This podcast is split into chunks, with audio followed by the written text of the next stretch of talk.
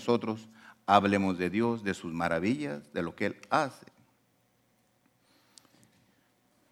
Si nosotros queremos tener una, autoridad sobre el, enemigo, sobre los espíritus, si nosotros tenemos que tener eso, tenemos que tener una relación bien con nuestro Padre para poder tener ese poder que nosotros necesitamos. Hablé la semana pasada de la autoridad. En San Marcos 3:11 dice la palabra de Dios. Y los espíritus inmundos al verle se postraban delante de él y daban voces diciendo, tú eres el Hijo de Dios. Si los espíritus obedecían a Jesús con la autoridad que tenía Jesús, pero Jesús nos ha dado esa autoridad a nosotros y ahora nosotros tenemos esa autoridad que Jesús nos ha dado y por eso los espíritus inmundos se nos tienen que sujetar a nosotros porque tenemos la misma autoridad de Jesús, porque Jesús está dentro de nosotros y nosotros tenemos ese poder, pero nosotros tenemos que empezar a tener una vida en santidad, una vida, una relación con Dios, con Jesucristo, con el Espíritu Santo, para que nosotros tengamos esa autoridad. La autoridad está disponible para usted, para mí, para cualquier persona que quiere tener una relación bien. Cuando nosotros andamos noviando, tenemos una relación con, nuestras, con nuestra novia, las mujeres con su novio, tienen una relación y entre más se van conociendo, la relación va creciendo. Te sientes más dueño, te sientes más íntimo con aquella persona. Así es con Dios, cuando entre más lo conoces a tú, vas conociendo. Cuando andamos noviando o algo, conocemos a nuestras parejas y vemos que en cosas es buena y en otras cosas tal vez algo está mal. Pero cuando tú empiezas a tener una relación con Dios, vas a ver que todas las cosas de Dios son grandiosas para nuestra vida y que Él quiere darnos lo mejor. Entonces hay que buscar a, nuestro Señor Jesucristo todo el tiempo para poder tener esa vida de abundancia y de poder, de autoridad que Él nos ha dado. Tenemos que tener una vida de oración, una vida de santidad, sometidos a la palabra de Dios. Y si nosotros hacemos eso, vamos a tener una autoridad como la que usted no se imagina. Por eso cuando Jesús llegaba a un lugar, no tenía que reprender los demonios. Ah, en esta tarde, ah, yo sé que estamos celebrando el Día del Padre y a nuestro Señor Jesucristo, pero está la hermana ah, Mega allá atrás, que la semana pasada falleció su mamá. Pero Dios le permitió, hablando de espíritus, ella pudo ir a ver a su mamá hace días y pudo reprender todos los espíritus que la estaban atacando a ella. ¿Por qué pudiste hacer eso? Porque tú has escuchado la palabra de Dios, te has llenado, has creído en la autoridad que Dios te da como hija de Dios y pudiste hacer que esos demonios salieran. Basada la palabra de Dios a este, a este versículo que leímos, dice que los espíritus, tú sabes bien que tú cuando llegaste los, los espíritus se manifestaron, porque sabían que había autoridad en tu vida.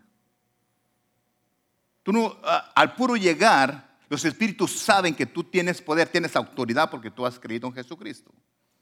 Por eso hiciste lo que hiciste. Y donde quiera que tú vayas, acuérdate que tú tienes la autoridad, tú llegas ahí y en un lugar nomás va a haber la luz o las tinieblas. Y te aseguro que la luz va a ganar siempre sobre las tinieblas. Y donde quiera que tú llegas, tú llegas con esa autoridad porque eres hijo de Dios y tú tienes esa autoridad. De donde haya tinieblas, tú tengas la luz. Tú, ¿por qué crees que la palabra de Dios dice que tú eres la luz del mundo? Tú cuando tú salgas de aquí, ahorita a los hombres, a los padres les van a dar un regalito, una lamparita, decir, ay pastor, ahora qué chiquitos los regalos. Pero, dame unas palomitas. Pero, cuando tú ves esto, una lamparita, porque tú eres la luz del mundo. ¿Para qué? La traje porque quiero ilustrar algo. Cuando tú le apachurras este botón, cuando tú tienes así no sirve de nada, nomás que algo que traes en la mano. Pero cuando tú le apachuras este botón, ¿ok? Sale la luz. Y no importa qué tan oscuro está, cuando tú le apachuras este botón, va a brillar la luz. Cuando tú llegas a un lugar, no importa qué oscuridad haya, cuando tú le apachurras al botón o tú dices, tú confiesas, yo tengo a Cristo Jesús en mi corazón, yo soy la luz del mundo y esta tiniebla se tiene que ir porque aquí yo voy a brillar. Por eso hay ese brillo en tu cara. Por eso la gente cuando te ve te dice, hay algo en ti, hay algo en ti. Y no hayan que hacer porque hay esa luz, esa luz que tú activaste cuando tú recibiste a Cristo en tu corazón. ¿Sí se ve? ¿Sí? ¿Sí? Ya no le apago porque le estoy viendo hasta las arrugas. Pero úsenlas. no, sé no, no se ve tanto. Pero, ¿entendieron el mensaje? ¿Ok? Tienes que saber que tú eres la luz del mundo. Y cuando tú activas a Jesucristo, a la luz que es Jesucristo, cuando tú la activas, las tinieblas se tienen que ir. Por eso tú tienes la autoridad si tú crees realmente quién eres en Cristo Jesús. Pero a veces escuchamos, no, yo no soy nadie. Yo soy un gusano. Yo soy el menos de los hijos de Dios. No, no, no, no, que tú eres igual que yo, igual que cualquier persona. Porque el precio que se pagó por ti se pagó por mí, así es que nadie más que tú. Que yo a veces, o tú creas más en Cristo que yo y tengan más fe que yo, entiendo, pero eso todos podemos hacer lo mismo. Todos podemos hacer eso. Entonces, yo te, ah, cuando tú salgas con esa luz, esta, te llevas este regalo para tu casa, donde quiera que tú vayas, en cualquier circunstancia de tu vida que estés tú viviendo y tú digas, tengo este problema, ¿qué voy a hacer? Veo todo oscuro. Acuérdate, aunque no la tengas en tus manos, y espiritualmente acuérdate de esta, y le aprietas, es como recordar, si sabes qué, Señor, muéstrame, dame esa luz que yo necesito para ver espiritualmente la solución a mi problema. Yo quiero ver cómo tú ves que hay una salida para la situación que yo estoy viviendo. Por eso es esta lámpara. No porque les quiero dar una lámpara grande, de todo modo va a usar lo mismo. De todo modo, donde tú te pares vas a ser la luz del mundo. Y no, ah, y no es porque tú quieras, sino porque Dios dijo que tú eres. Así que a veces nuestra opinión no sirve. Yo puedo decir que no valgo nada, pero Dios dice que valgo mucho. Tal vez tú puedes decir que no, no, yo soy esto. No, no, tú eres grande porque Dios decidió que tú eres grande.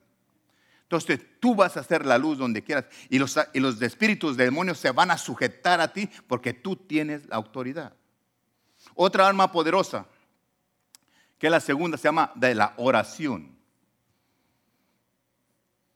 Tienes un problema, usa también la arma de la oración. Ve a buscar a, a, a tu Padre, a buscar a Jesús y dice, Señor, ven oración. Clámale a Él. Ora. Cuando Jesús murió, Él fue a la cruz y, sabemos la historia que ah, murió y resucitó al tercer día ah, y se fue al cielo. Vino a hablar con sus discípulos, les dio las instrucciones todo lo que tienen que hacer. Vino y le dijo, tienen que ir a predicar. Ah, y les dio la autoridad sobre los demonios, sobre los espíritus. Y le dijo todo lo que tenían que hacer. Pero cuando Jesús les dijo, entonces se levantó en el aire. Y los discípulos ahí lo estaban viendo. Y lo vieron cuando se levantó Jesús y se fue al cielo. Y cuando iba alto Jesús ahí, una nube lo, lo tapó. Y ya no lo pudieron ver. Entonces, cuando ellos quedaron así como volteando, ya no había nada. Ya no, no se miraba Jesús. Pero Dios siempre tiene cuidado de nosotros. ¿Sabe lo que hizo Dios? Mandó a dos ángeles. Dos ángeles se pararon a, uno a cada lado de, de ellos. Unos varones vestidos de blanco. ¿Y sabe lo que les dijeron? Les dijeron a los apóstoles, ¿qué están viendo? Porque nosotros a veces estamos esperando algo que caiga del cielo, algo que venga de allá. ¿Qué están viendo? No, pues se nos fue nuestro Salvador. Viste que se fue, ya no se ve, la nube lo tapó. Lo que ellos hagan pensado. Pero ¿sabe lo que les dijo? Ese Jesús que tú ves ahora que se va, así va a venir, lo vas a volver a ver. Entonces, los ángeles, Dios se encarga de decirte a ti que ese Jesucristo poderoso está aquí contigo.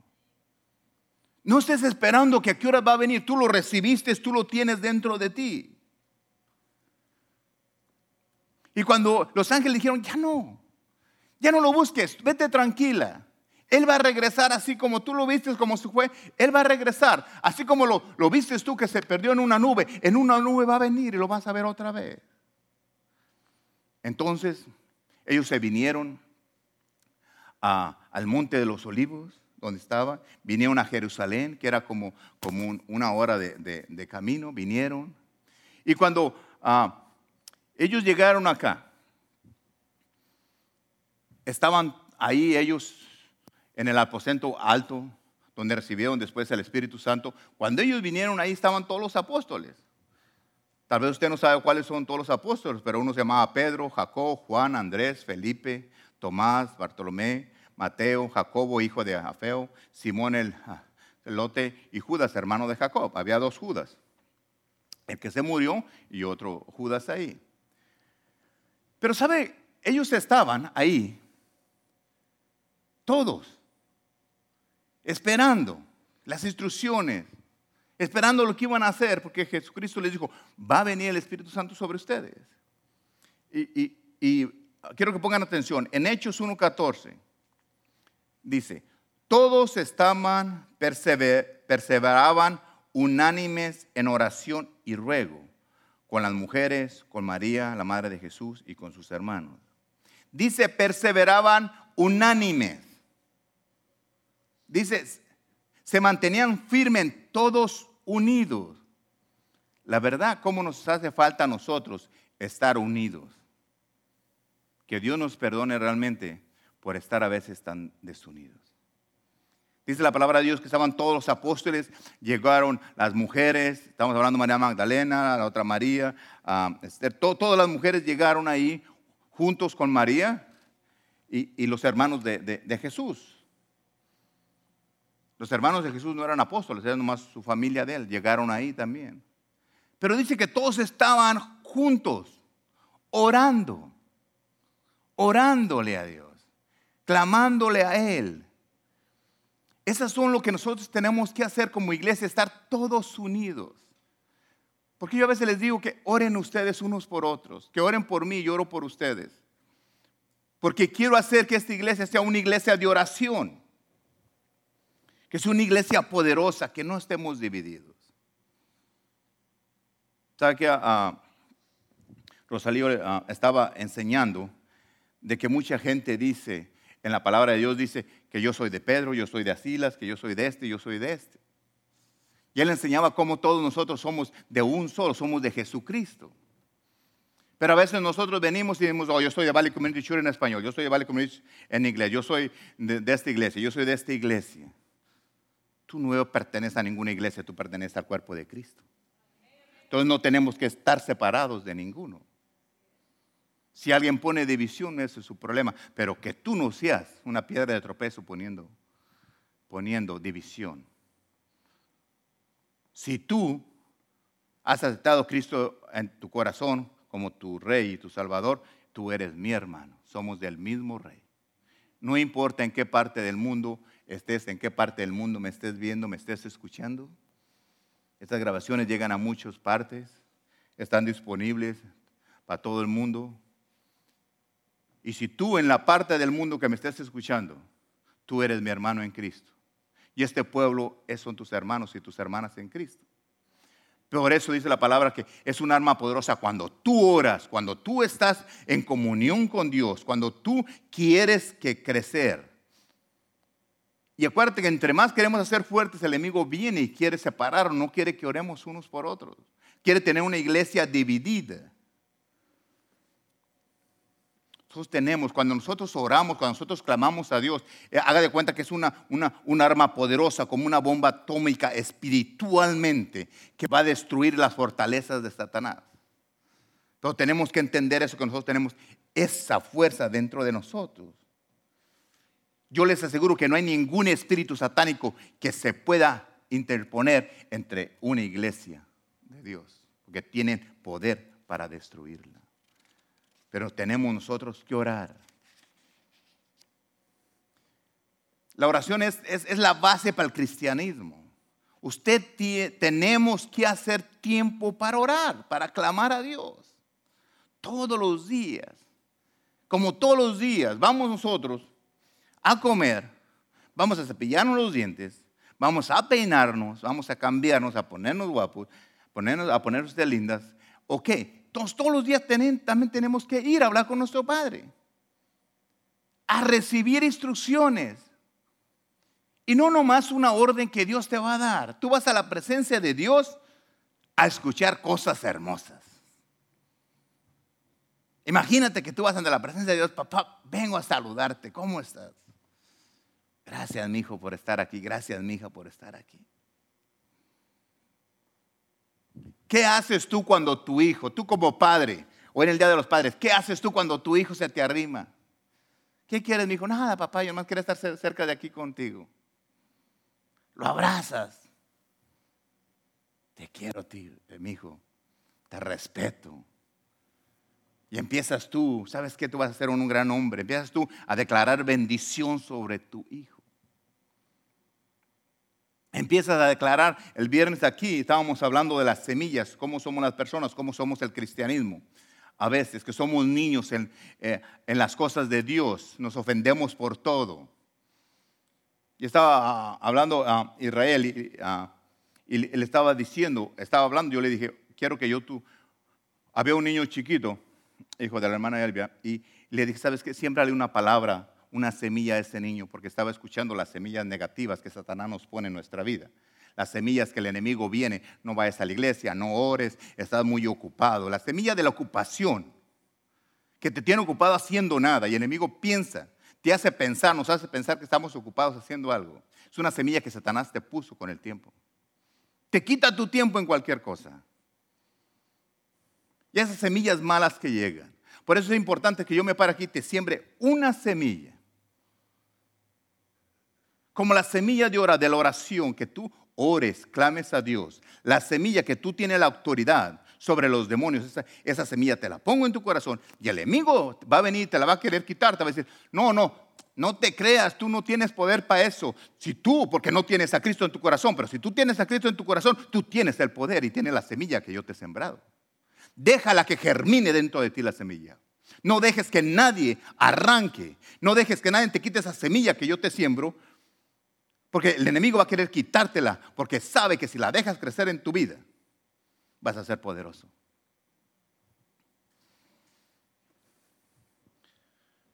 Cuando, cuando entré ahorita, le saludé a la hermana que está allá atrás y le dije, ¿sabe qué hermana?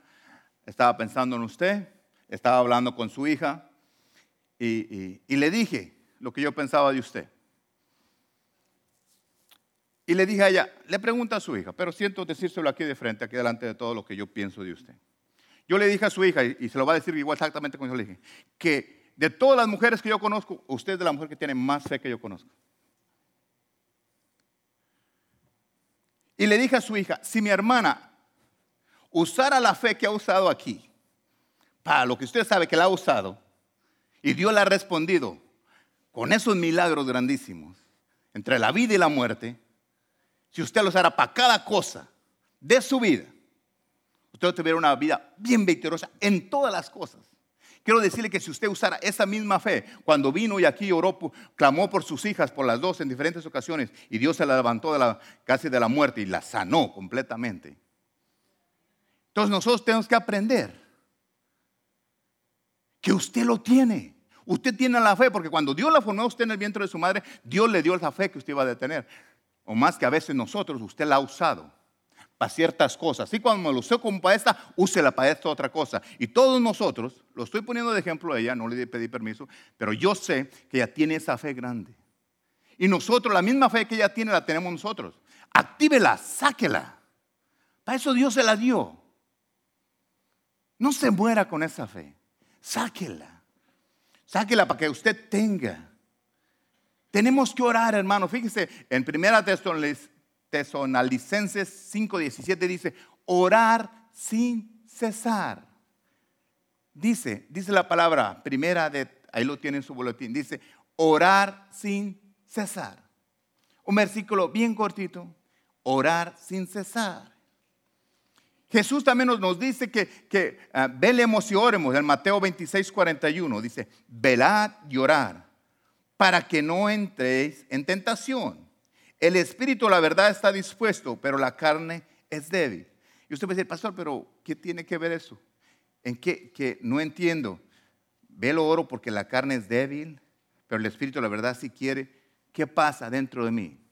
Cuando una persona, explicártelo, cuando una persona acepta a Cristo en su corazón, okay, entras a Cristo en tu corazón, viene el Espíritu Santo, viene el Espíritu, te cambia la vida. Hoy aceptas a Cristo en tu corazón, tu vida cambia. Dice la palabra de Dios que te haces una nueva criatura. Pero lo que pasa es cuando aceptas a Cristo en tu corazón, cuando yo acepté a Cristo en mi corazón, yo me hice una nueva criatura. Con mis mismos pensamientos en mi misma carne. Todavía con mis mismos deseos. Pero ya confesé con mi boca, entonces soy una nueva criatura. Y desde ese momento Empieza Ángel a luchar, este hombre nuevo que Dios me dice que voy a hacer cosas grandes, que soy perdonado, que fui lavado por la sangre de Cristo y mi mente tiene que ser renovada, pero mi mente sigue pensando como ángel viejo.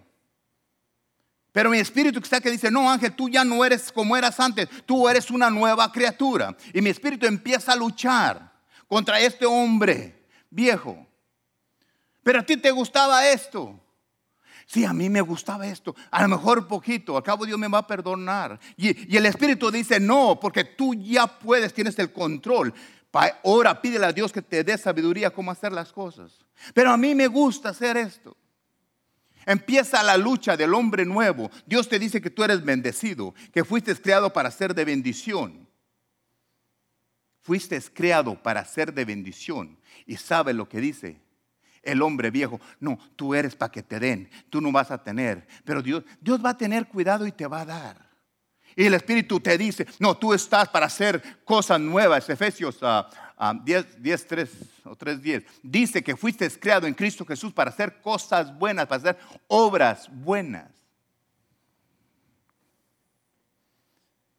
Pero la carne te dice, no, no, ¿quién eres tú? Tú, ángel, ¿quién eres? Vienes de un pueblo, ¿quién eres tú? ¿Qué vales? ¿Qué te crees? Es lo que te pasa a veces a ti. Empieza esa lucha, pero Dios me dice, ángel, tú fuiste escogido desde el vientre de tu madre, yo te preparé para, predicar y llevar mi evangelio. Eso es el Espíritu lo que me dice. Lo que te dice a ti, yo te cripa, te hice, te formé para que hagas cosas grandes. Pero el Espíritu te dice, ¿qué piensas tú que eres? Empieza a hacer cosas, las mismas cosas que hacías antes. Por eso a veces no, crecemos en el cristianismo. Porque estamos un día, venimos a la iglesia, somos el hombre nuevo, pero salemos. Y yo te quiero sembrar una semilla y tú estás pensando en el hombre viejo. Eso no es para mí. Si eres hombre viejo no es para ti, pero si eres hombre nuevo sí es para ti. La palabra de Dios es para el hombre nuevo. Todas las bendiciones son para el hombre nuevo. Por eso tú tienes que decir yo soy nuevo y lucha. Y tú dices, pastor, ¿cómo puedo ganar esta batalla contra este hombre ah, ah, viejo y nuevo? Ahí se pagó la victoria, la está hecha para ti en la cruz. Allí está, tú tienes que luchar por lo tuyo, por lo que Dios dice que tú eres. Yo te puedo decir todas las cosas. Tú eres grande, poderoso, tú vas a hacer muchas cosas. Pero no hay palabras tan poderosas que yo te puedo decir que Cristo ya no te las haga dicho realmente que tú no eres en su palabra. Aquí dice todo lo que tú eres. Entonces, esta luz dice, el Espíritu Nuevo está dispuesto. Nuestro Espíritu está dispuesto. Yo sé que tú quieres hacer las cosas correctas. Nosotros como hombres, con todo respeto a las mujeres, nosotros queremos seguir siendo los mismos jovencitos, los mismos galanes de antes. Y ya Dios dice, no, ya estás casado, ya estás comprometido, tranquilo. Este es tu lugar. Pero el hombre, pero el hombre viejo, porque andábamos de galanes, ya queremos seguir haciendo lo mismo. Pero dice, no, ahora ve a la mujer con respeto. Y el hombre viejo la ve con deseo. Y luchamos los hombres con nuestra mente, con ese deseo carnal. Y todos los días estamos batallando. Pero yo sé que tú vas a tener la victoria en Cristo Jesús. porque tú eres una nueva criatura. Y el hombre viejo se va a sujetar porque el espíritu es más poderoso que la carne. La carne puede pedir muchas cosas, pero tú le sabes que no. Ahora no es así.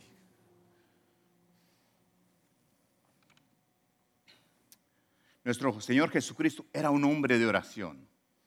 Yo no quiero que tú, usted tome ejemplo mío, no tome el ejemplo de Rosalío, de Israel, no tome el ejemplo de, ah, ah, de, las hermanas que nombré aquí, que tienen fe, que hicieron cosas, que la hermana Maggie fue y, y sacó todos esos demonios de ahí, de esa situación, o de la hermana que, que ha pedido y yo le ha concedido. Tiene ese favor ante Dios usted, como usted no se imagina. Dios va a hacer cosas mucho más grandes en su vida por la fe que usted tiene. Pero yo no quiero que usted ponga ese ejemplo, que se agarre de ese ejemplo. Quiero que se agarre de la palabra de Dios porque realmente la que tiene valor. Si Jesucristo oraba, también vamos a orar nosotros. Porque yo puedo decirle que oro por usted. Y a lo mejor me la paso viendo tele todo el día. Y ni me acuerdo de ustedes. Usted puede decir que está orando por mí y a lo mejor ni se acuerda. Bueno, Jesucristo eso es lo que hacía, orar.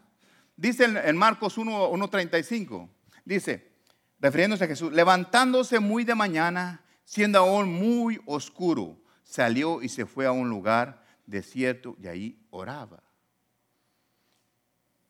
Hubo momentos que Jesucristo fue y oró toda la noche. Lo vemos en San Lucas 6.12. San Lucas 6.12 dice, en aquellos días él fue al monte a orar y pasó la noche orando a Dios. Ese es nuestro ejemplo a seguir, orando. Ay, pastor, es que me quiero dormido. Cuando vamos, cuando íbamos a un nightclub, a mí que me gustaba ese borlote, ¿cuántas horas cree que me la pasaba yo en el nightclub? ¿Cuántos días cree usted? No, no soy tan malo. Cinco días a la semana nomás. Hasta las dos, tres de la mañana. Esa era mi vida de joven. Tuve tiempo. Por eso cuando me platican que, esto y que fue, ah, ok, está bueno. Pero sé, pero cuando ahora sé que ese tiempo que usaba, y yo otro día estaba como nuevo en el trabajo, Después de andar bailando y ahí, ah, ah, me levantaba y iba a trabajar como si nada. ¿Por qué ahora que, que Dios me ha cambiado, que soy de nuevo, por qué no tengo tiempo para orar? Mire, hay cosas que, que, yo puedo decir aquí. Y a veces cuando está mi familia, pues me escuchan y dicen, bueno, ¿será cierto lo que mi papá está diciendo o no? ¿Cuántos saben que fue mi cumpleaños? ¿Y no me cantaron Happy Birthday ahora? ¿Qué pasó? ¿No me cantaron Happy Birthday ahora? No, no, bueno, ni modo. Ok, entonces, el jueves pasado fue mi cumpleaños. Ok, entonces, apúntenlo en su calendario porque no se los olvide que es mi cumpleaños. Entonces, ¿eh? En estos 55 años que Dios me ha dado. Entonces, lo que les quiero decir algo. Me hicieron una, una, comedita ahí en mi casa. Ok. Ah, Disculpe, hermana, que, me dieron carne. les digo que no me hagan, pero me hicieron carne asada. Entonces, tengo que comer carne asada. Pero lo que quiero decir algo, cuando se acabó la fiestecita que teníamos ahí nomás, la casa de mis hermanos, cuando se acabó eso, ¿qué piensa que hice enseguida que se acabó la fiesta? Me puse a estudiar el mensaje. Y no es mentira, fui y me senté allí en una sillita y estaba yo estudiando. Lo bueno que estaba Lalo y tuvo que limpiar todas las mesas y todo eso, ya no tuve que hacerlo yo. Pero cuando vino, se sentó ahí junto conmigo, ¿qué está haciendo? Estudiando y le estaba enseñando. No para que me vea, él ha llegado muchas veces a la casa cuando yo estoy estudiando ahí solo. Ya me ve, yo estoy estudiando y él a veces ahí llega. Entonces, es bonito cuando yo puedo pararme aquí enfrente y enseñar algo. Imagínate que yo me paro aquí enfrente y está mi esposa, están mis hijos y estoy echando mentiras. O era que Lalo está ahí en la casa que va de vez en cuando, que yo me pare y digo que, estaba estudiando y él nunca me ha visto estudiando. Imagínate, puede parecer, pastor no está echando mentiras, no es cierto lo que está diciendo. Dios siempre, siempre yo decidí servirle a Dios con todo mi corazón y con todo mi ser.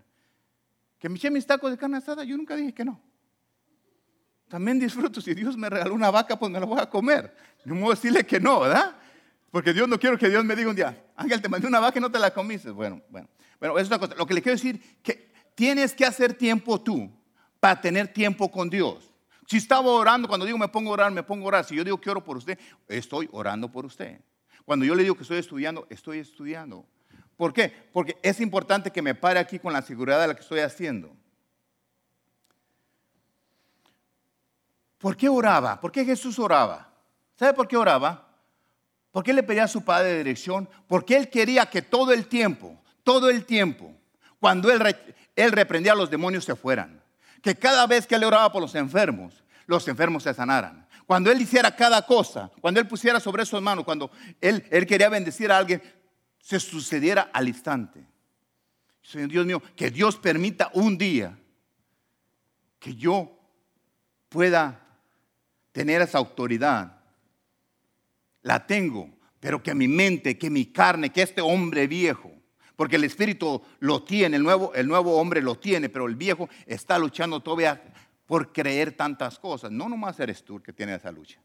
También soy yo, también soy carne todavía. Entonces, ¿qué tienes que hacer tú? Buscar a Cristo, ponerte de rodillas, clamar a Dios. ¿Se acuerdan de la historia cuando, cuando, cuando iban los discípulos en un barco? Entonces, a Jesús se fue a dormir, estaba ah, durmiendo, y eh, se levantó una tempestad. Entonces, se estaban muriendo pegaban las olas adentro del mar y, los discípulos estaban, dijeron, nos vamos a morir. Ellos sabían lo peligroso que era esa tormenta, como tú sabes lo peligroso que es la situación que a veces estamos nosotros. Y estás tú, ¿y qué hago? Dios mío, ¿qué pasa? Dios mío, ¿qué pasa? Y parece que como que Dios está dormido, como que no te escucha. ¿Cuántas veces tú le has clamado a Dios y parece que no te escucha? Como si Dios no está. Por eso la historia está dice que Jesús estaba dormido, estaba descansando. Él descansaba porque había orado, había ayunado, clamaba a Dios, a su Padre, le honraba, llevaba una vida en santidad, para que cuando Él se acueste a dormir, Dios se encargue de lo demás. Él tenía seguro que no importaba ese mar de todo mundo, le iba a hacer nada. Porque ese espíritu que se levantaba no, no iba a atacarlo porque él estaba ahí. Vino y empezó a atacarlos, a atacarlos a los discípulos. Y corrieron y le hablaban a Jesús, Jesús, Jesús, ¿qué? ¿No tienes cuidado de nosotros? Perdón, nos, nos, nos vamos a morir. ¿Cómo que estás haciendo? ¿No nos quieres? ¿Qué pasa? No tienes cuidado, estás viendo que no estamos muriendo, estamos padeciendo. Dice en Marcos 4, 39 al 41, dice. Entonces ya que lo despertaron, ¿usted lo han despertado cuando está dormido? Se levanta un poquito molesto uno, ¿verdad? ¿Para qué me levantaba? Estaban a gusto que estaba. Bueno, así les levantó Jesús. Levantándose, respondió, reprendió al viento y dijo al mar, calla. No vino a ver si le pedía. Se levantó porque lo despertaron. Cállate, mudece Y se dio el viento y el viento se cayó y se hizo gran bonanza. Y el 40 dice, y les dijo, volteó y los vio ¿por qué estáis así amendrados? ¿Cómo no tenéis fe? Entonces temieron con gran temor y se decían unos a otros, ¿quién es este que aún el viento y el mar le obedece? Jesús podía hacer todo esto porque él oraba a Dios. Él clamaba a Dios. Él pasaba tiempo con su Padre. Si tengo que pasar toda la noche hablando con mi Padre que me enseñe, que me dirija. Jesús dijo, todo lo que yo hago, yo no hago porque yo lo hago, sino porque mi Padre que está en los cielos me dice que yo lo haga. Pero si tú no vas a tu Padre y te da las instrucciones para tu día, ¿qué vas a hacer en tu día? Si yo no voy al Padre, digo, Dios mío, dime qué voy a predicar, qué voy a hacer. Entonces voy a predicar lo que yo quiero, no lo que mi Padre me lo dice. Entonces Dios me dice, ¿sabes qué? Dile las armas que yo he dejado están disponibles. La autoridad la tienen porque yo las he dado. La oración, que me clamen, yo les voy a decir. en cada situación qué es lo que tienen que hacer, qué es lo que tenemos que hacer. Porque cuando nosotros oramos a nuestro Padre Dios, Él nos da autoridad, nos da unción, nos hace sensibles al Espíritu Santo. Podemos, cuando tú vas a orar, tú puedes escuchar la voz de Dios. El Espíritu Santo viene y te conecta. Entre más buscas a Dios, usted tiene una computadora, cuando usted empieza no sabe, empieza uno como A, B, C. ¿Correcto? O sea, una computadora. Como nosotros que somos más viejos, ahí está uno, aquí que el 5, que enter, que bórrale.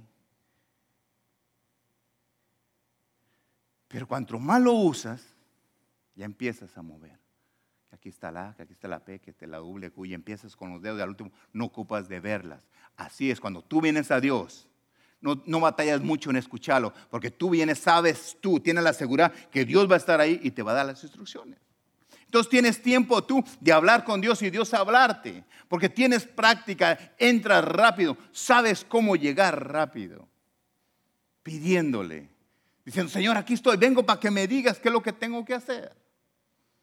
Tenemos que orar, hermanos, hacer tiempo para orar. La otra arma poderosa, que es, es la alabanza y la adoración. Esa es un arma preciosa.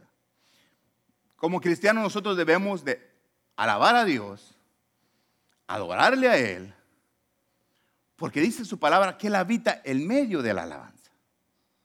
Por eso es importante que nosotros tenemos aquí la alabanza, porque es importante. Fíjate a lo que dice Salmos 22, 3.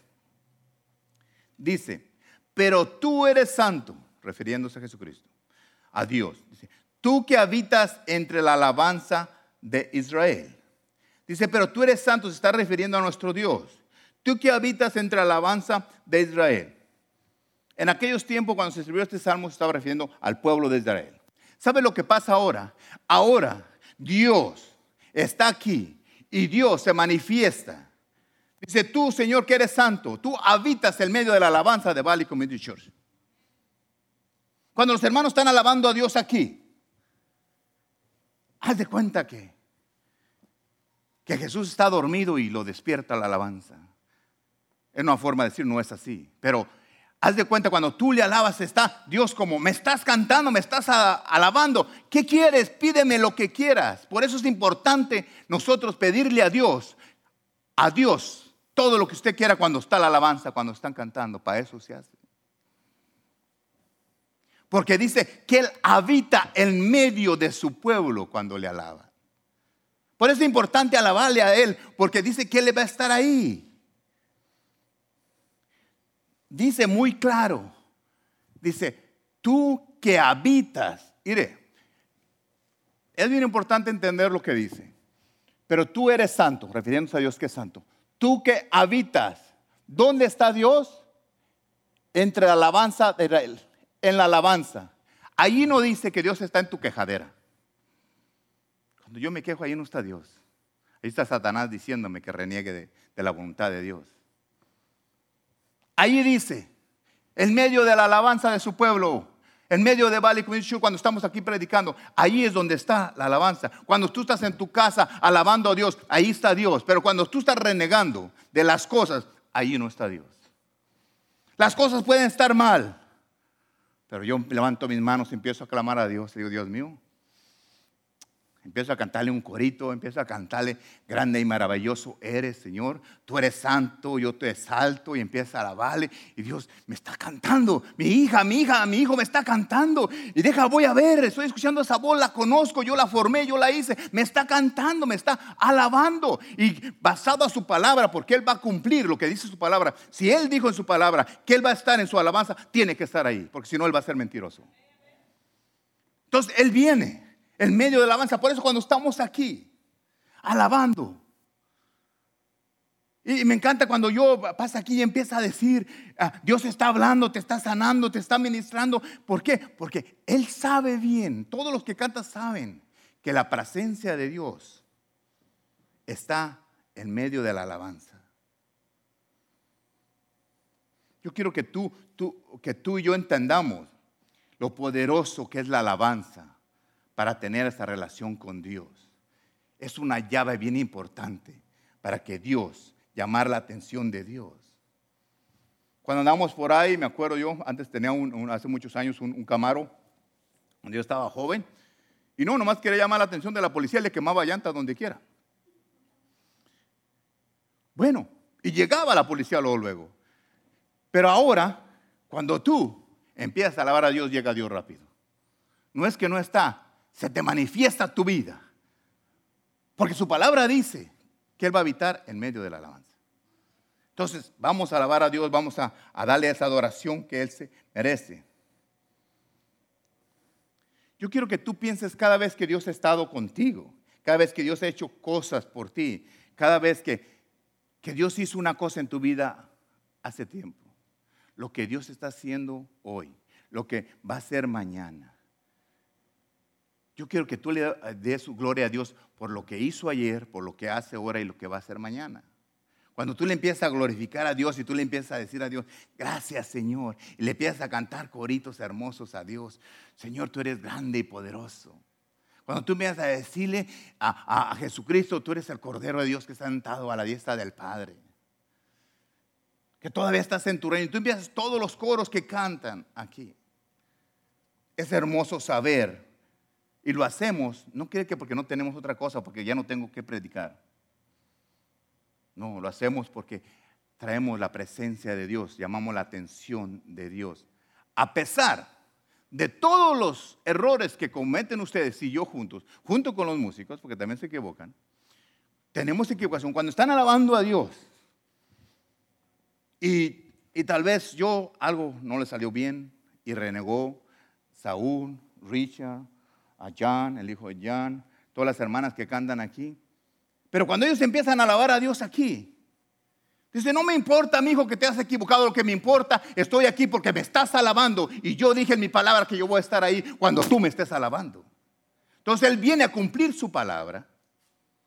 Por eso es importante que nosotros cumplimos nuestra palabra. Si tú dijiste, confesaste con tu boca que Jesús es tu Señor, que siempre sea tu Señor, no cambie de Señor que sea siempre y le vas a dar la alabanza y la gloria a Él. La alabanza de Dios ah, que le traemos a Él trae su presencia, trae plenitud, trae gozo, trae paz, trae prosperidad, trae sanidad, trae libertad, trae todo a tu vida lo que tú necesitas en la alabanza a nuestro Padre Dios. ¿Sabe lo que pasa? Cuando nosotros alabamos a Dios, esa unción que rompe el yugo, rompe cualquier cosa. Hay una historia cuando dice que, Pedro y Asila estaban en la cárcel. El hermano lo, explicó, sabe, queda muy bien. Yo quisiera explicarlo de la forma que él, pero no puedo, porque Dios le dio a cada quien su forma de explicar las cosas, pero voy a hacerlo mejor, copiando lo que tú dijiste. Dice que cuando estaban ahí en la cárcel, porque ahí estaban, y a pesar que la gente decía que eres de aquí, que eres de acá, ahí estaban los dos. Y sabe, los dos quisieron. A pesar que tenía gente siguiendo a Pedro, gente seguidores de, de, de, ah, ah, de, la que estaba ahí con ellos, de Silas, perdón. Cuando estaban ahí, ¿sabe lo que hicieron ellos dos juntos? Alabaron a Dios. ¿Sabe lo que pasó? Cuando pasó realmente, ¿qué pasó? Cuando estos hombres, dicen Hechos 16, 25, pero a la medianoche, orando Pablo y Silas, Pablo y Silas, cantaban himnos a Dios y los presos los oían. Si tú cantas a Dios, no te dé pena que te oiga. Dice que los presos los escuchaban. Gente tal que había cometido delitos.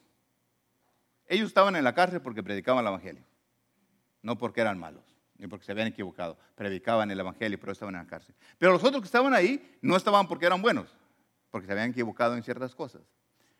Por eso tú puedes cantar alabanzas donde están las peores personas, donde están las peores mujeres que desgraciadamente le pusimos un nombre de prostitutas y no sabemos su vida, qué pasó. Cuando nosotros a veces juzgamos a un homosexual y no sabe si fue abusado, por eso sigue con esas, con esas tendencias.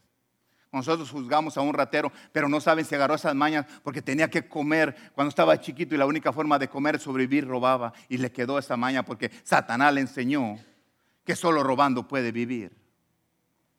Entonces hay muchas cosas que nosotros tenemos que llevar. Tú tienes la autorización, tienes la autoridad de ir a hablar a esta persona. Sabes que hay un Dios poderoso que te saca de eso que está, que no le agrada a sus ojos. Pero eso es trabajo que tenemos que hacerlo cada uno de ustedes, no nomás yo. ¿Qué pasa cuando alabamos y adoramos a Dios? Fíjate lo que dice Hechos 26, 16, 26. Hechos 16, 26. Entonces sobrevino, cuando estaban ellos cantando, diciendo todo, dice, de repente sobrevino el, entonces, de repente, de, de repente un gran terremoto, de tal manera que los cimientos de la cárcel se sacudieron. Y dice al instante, al instante, no mañana, no pasado, al instante se abrieron todas las puertas y las cadenas de todos se soltaron. Se soltaron. ¿Entiende lo importante que es la alabanza? Cuando estaban cantando aquí los hermanos. No porque canten bien y cantan precioso. Y gloria a Dios que Dios cuide sus voces, sus voces, cuide sus talentos con, con las manos, su corazón, su deseo de venir a hacerlo. Pero ¿sabe lo que pasó cuando tú le cantas, cuando tú le adoras a Dios?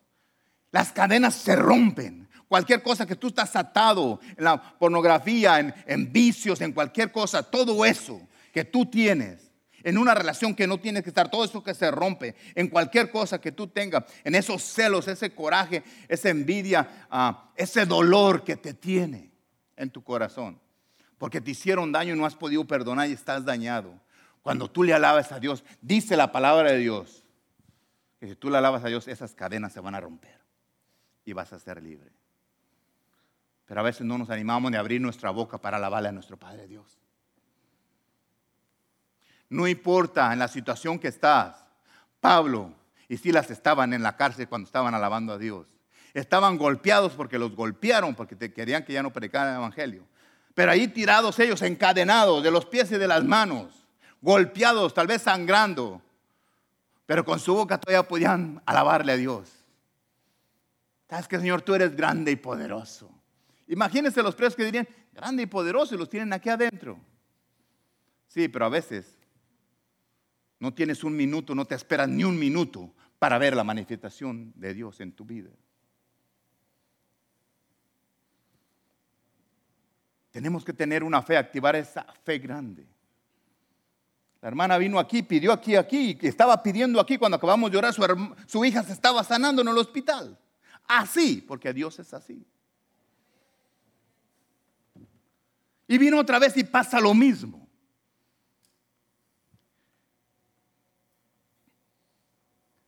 Lo importante que es la alabanza. Dice, cuando al instante, dice, yo por eso y, lo digo dos, tres veces, cuando lean, lean letra por letra. Dice, dice, entonces sobrevino de repente un gran terremoto. Tú tienes que pensar que empezó a moverse todo. De tal manera que los cimientos, tan fuerte era el terremoto, pero era nomás en la cárcel donde estaba la adoración. Por eso no importa dónde estés, cuando tú piensas a Dios, se va a temblar y te vas a sentir que qué pasa. No me importa qué está pasando, Dios está trabajando en mi vida. Pero te asustas cuando llegas a presencia de Dios y tú te empiezas a asustar porque tu cuerpo empieza a temblar. Déjalo que tiemble, no va a pasar nada. Es la presencia de Dios que está deshaciendo lo que hay dentro de ti. Dices, los cimientos de la cárcel se sacudían. Y al instante, al instante, no porque yo lo estoy diciendo, está escrito en la palabra de Dios, es lo que importa. Al instante se abrieron todas las puertas, esas puertas que están cerradas para tu vida, esas puertas que todavía no se pueden abrir en tu negocio, en tu trabajo, en tu vida, en tu matrimonio, en tu pareja, en tu noviazgo, todas esas puertas que están cerradas. Alábale a Dios y deja que se abran las puertas. Permítele a Dios. Dios está listo para aparecer, pero Dios quiere que tú empieces a caminar. Dios tiene el poder. Dios no te abre las puertas porque no puede o porque no quiere. Porque Él está listo para cuando tú le empieces a alabar a Dios, Él abrirá. Pero si tú no quieres alabar a Dios, ¿cómo va a romper las cadenas? Si Él está esperando que tú des el paso. Tú estás aquí, Dios te dice, pasa. Señor, yo vengo a alabarte. Cuando tú vienes a alabarte, tú dices, ¿qué quieres, mi hijo? ¿Usted piensa que Pablo y Sila le dijeron a Dios que le quitara las cadenas? ¿Usted piensa que le estaba pidiendo que lo sacara de la cárcel? No, le estaban adorando a él. No le estaban diciendo, Dios mío, sácanos de la cárcel, mira cómo nos golpearon. Sabes que esa es otra historia. Yo estoy aquí para adorarte, para glorificarte. Para eso estoy aquí, cuando tú lo haces para Él. Pasan las otras cosas. Ya cuando ellos se acordaron, Estamos en la cárcel, todavía está temblando, todavía más asustado. ¿Se callaron? No se callaron porque estaba temblando. No se callaron. No te asustes tú cuando estés pasando cosas difíciles. Alábale a Dios en vez de asustarte. Que está temblando, parece que me voy a morir. No te importe, no te vas a morir, no te vas a hacer nada. Dios está trabajando, está moviendo la tierra para que tú te pongas firme. Señor, yo te voy a alabar a ti. Y deja que Dios rompa las cadenas que tiene que romper, que te están deteniendo de salir adelante. Dios es el mecedor de toda la alabanza. Dios es grande y poderoso. Hay personas que están esperando morirse para ir a alabar a Dios al cielo. Porque todos decimos que cuando nosotros hermanos vamos a ir a Dios y vamos a alabar a Dios. Y yo cada ratito dice, cuando llegamos al cielo vamos a estar alabando a Dios todo el tiempo, por eso practicamos aquí. Y estamos alabando a Dios y glorificando a Dios y diciendo, Dios mío, esto y esto otro. Y la gente quiere morirse. Ir a glorificar a Dios. ¿Qué estás esperando si tú lo puedes hacer aquí en la tierra, glorificar a Dios? Empieza a alabar a Dios de aquí. ¿Sabe lo que dice el, Salmo 101, del 1 al 4? Empieza a adorarle desde este momento. Dice Salmo 101, 4, dice, cantar alegres a Dios, habitantes de toda la tierra. Dice que le cantemos a Dios, habitantes de toda la tierra. Tú estás en la tierra, tú eres un habitante. Servir a Jehová con alegría. Así es que cambia tu cara, pon una sonrisa. Venir a su presencia con regocijo. Ven al altar, a la iglesia, contento y feliz. No importa la situación que estés viviendo reconocer que Jehová es tu Dios. Yo voy a la iglesia porque Dios es Jehová, es mi Dios. Por eso voy. Él nos hizo y no nosotros a Él. Yo voy a ir porque Él me hizo, yo le pertenezco a Él. Pueblo suyo somos, hermanos, somos de Él. Y ovejas de su prado. Si eres oveja de Dios, viene a escuchar lo que Dios te va a enseñar usando a este siervo o a cualquier siervo que esté enseñando. Entrar por las puertas con acción de gracia. Cuando entras a esas puertas, entra con acción de gracia. Con sus atrios con alabanza. Alábale, bendice su nombre. Cuando tú entres, bendice su nombre. Dile, Dios mío, Dios te bendiga, Señor. Gracias, Señor. Bendice lo que Señor. Yo vengo a tu presencia. Yo vengo a decirte, Señor, gracias por lo que tú haces en mi vida, por lo que hiciste, porque lo haces y lo que vas a hacer, Señor. Por eso es importante alabarle a Dios. Porque se van a romper esas cadenas. Hermanos, alabemos a Dios, glorifiquemos. Porque Satanás tiembla cuando se alaba a Dios. ¿Tú sabes lo que es que, Satanás tiemble cuando se alaba a Dios? Porque es la única, es la única de las cosas que Satanás cuando oye la alabanza de Dios se va porque no puede aguantar la alabanza de Dios. Cuando tú oras, tú vas a la presencia de Dios a hablar con tu Padre que te dé instrucciones para tu vida. Entiende eso. Y cuando tú le alabas a Dios, Dios se aparece, dice, ¿qué pasa, mi hijo? Llega Él enfrente de ti cuando tú le empiezas a alabar y tú le dices, Señor, grande y maravilloso cuando tú le empiezas a alabar y levantar tus manos y le Señor, aquí estoy. Imagínate cómo Dios viene y dice, ¿sabes qué, mi hijo? Porque me estás alabando, te voy a quitar todas esas cadenas que te tienen atado. Párense, Pongamos de pie, por favor. Vamos a alabar a Dios y vamos a permitirle que Dios rompa esas cadenas que te tienen atrás.